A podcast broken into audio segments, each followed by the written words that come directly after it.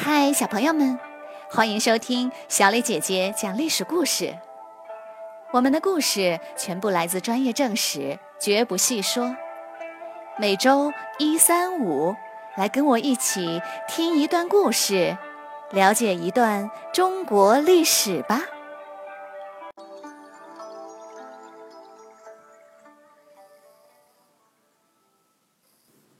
董卓是一员猛将。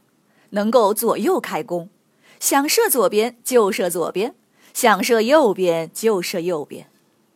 在讨伐黄巾军和西北凉州的叛乱后，他被任命为并州州牧。他不愿交出自己带了十多年的军队，竟然违抗命令，带兵一起去了并州。汉灵帝很生气，然而也没办法，因为没过多久他就去世了。几个月后，董卓突然收到一封从京城来的信，信是何太后的哥哥何进写的。汉灵帝去世后，何太后的儿子继位为皇帝，何太后临朝听政，何进担任大将军，掌管天下军队，大权独揽。这个连皇帝都不怕的何进，却写信给董卓，让他立刻带兵进京。这到底是怎么回事呢？东汉到这时，宦官的权势越来越大，尤其是皇帝身边的十二个中常侍，人称十常侍，他们横行霸道，为所欲为，连皇帝都对他们也要忌惮几分。汉灵帝曾经半开玩笑地说：“张常侍是我父。”赵常侍是我母。何进的手下有个将领，名叫袁绍，一直对宦官看不顺眼。他对何进说：“天下乱成这样，全都怪这些宦官。现在所有军队都归你管，大家也愿意为你效命。只要你一声令下，就可以将所有宦官全部除掉。这是一个难得的好机会呀！”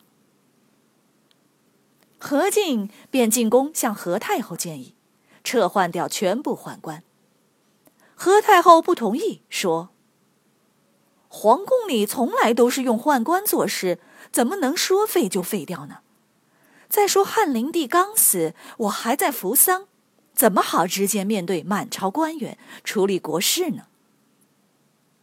何进无法说服何太后，只好把计划暂且放下。袁绍着急的对何进说：“当年窦武就是因为拖延，结果计划泄露，反被宦官给杀了。我有个主意，你可以写信要各地军队起兵进京，说要讨伐宦官。何太后一害怕，这件事儿没准就成了。”于是何进就给董卓等人写了这封信。董卓收到信后，立刻带领军队出发了。何太后听说有人起兵，果然十分害怕，就把宦官全都罢免回家了。然而才过几天，何太后发现，没有宦官的照料，生活实在是太不方便了。于是他又下诏让宦官重新入宫。何进便进宫再劝何太后：“实在不行，就先把十常侍都杀了吧。”汉灵帝的宦官父亲张常侍张让，知道后怒不可遏，立刻率领十几个人，携带武器，埋伏在殿门前。等何进出来后，他假传太后旨意，把何进骗到殿门前，十几个宦官当场就把何进给杀了。听说何进死了，何进的部下愤怒的率军向皇宫进攻。一把火把南宫殿都烧了。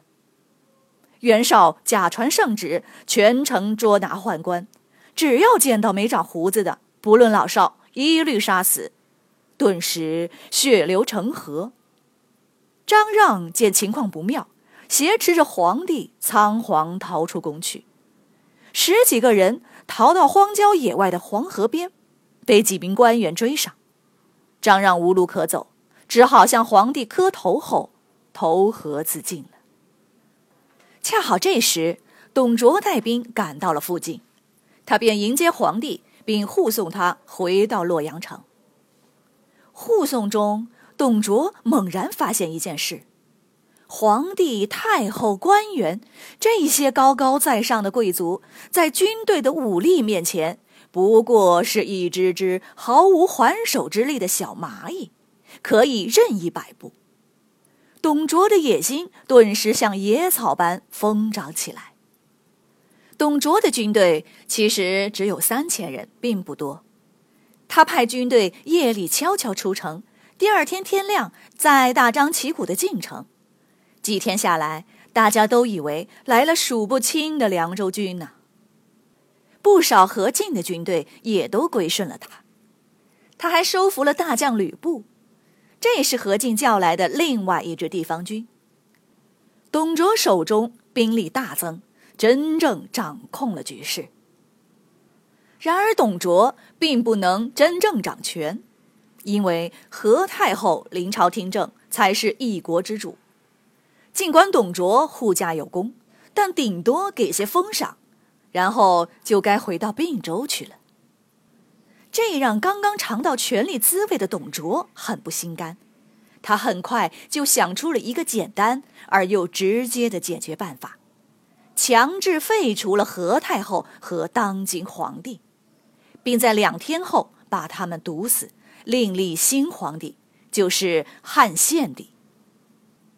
何进的旧部下袁绍、袁术、曹操等人担心被害，吓得纷纷逃出了洛阳。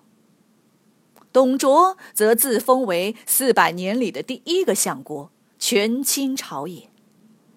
董卓宣布给党人平反，大力招募人才，开始管理朝政。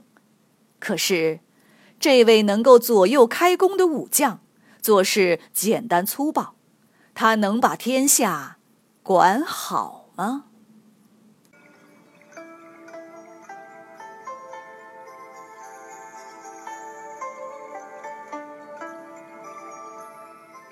小朋友们，今天的故事就讲到这里。你来说一说，宦官靠武力杀死了何进，袁绍靠武力杀光了宦官，董卓又靠武力废除皇帝，大权独揽。你觉得武力能解决所有问题吗？什么样的问题不能用武力来解决呢？欢迎你们到公众号留言，或用语音说出你们的想法。感谢你们今天的收听，我们下个故事再会。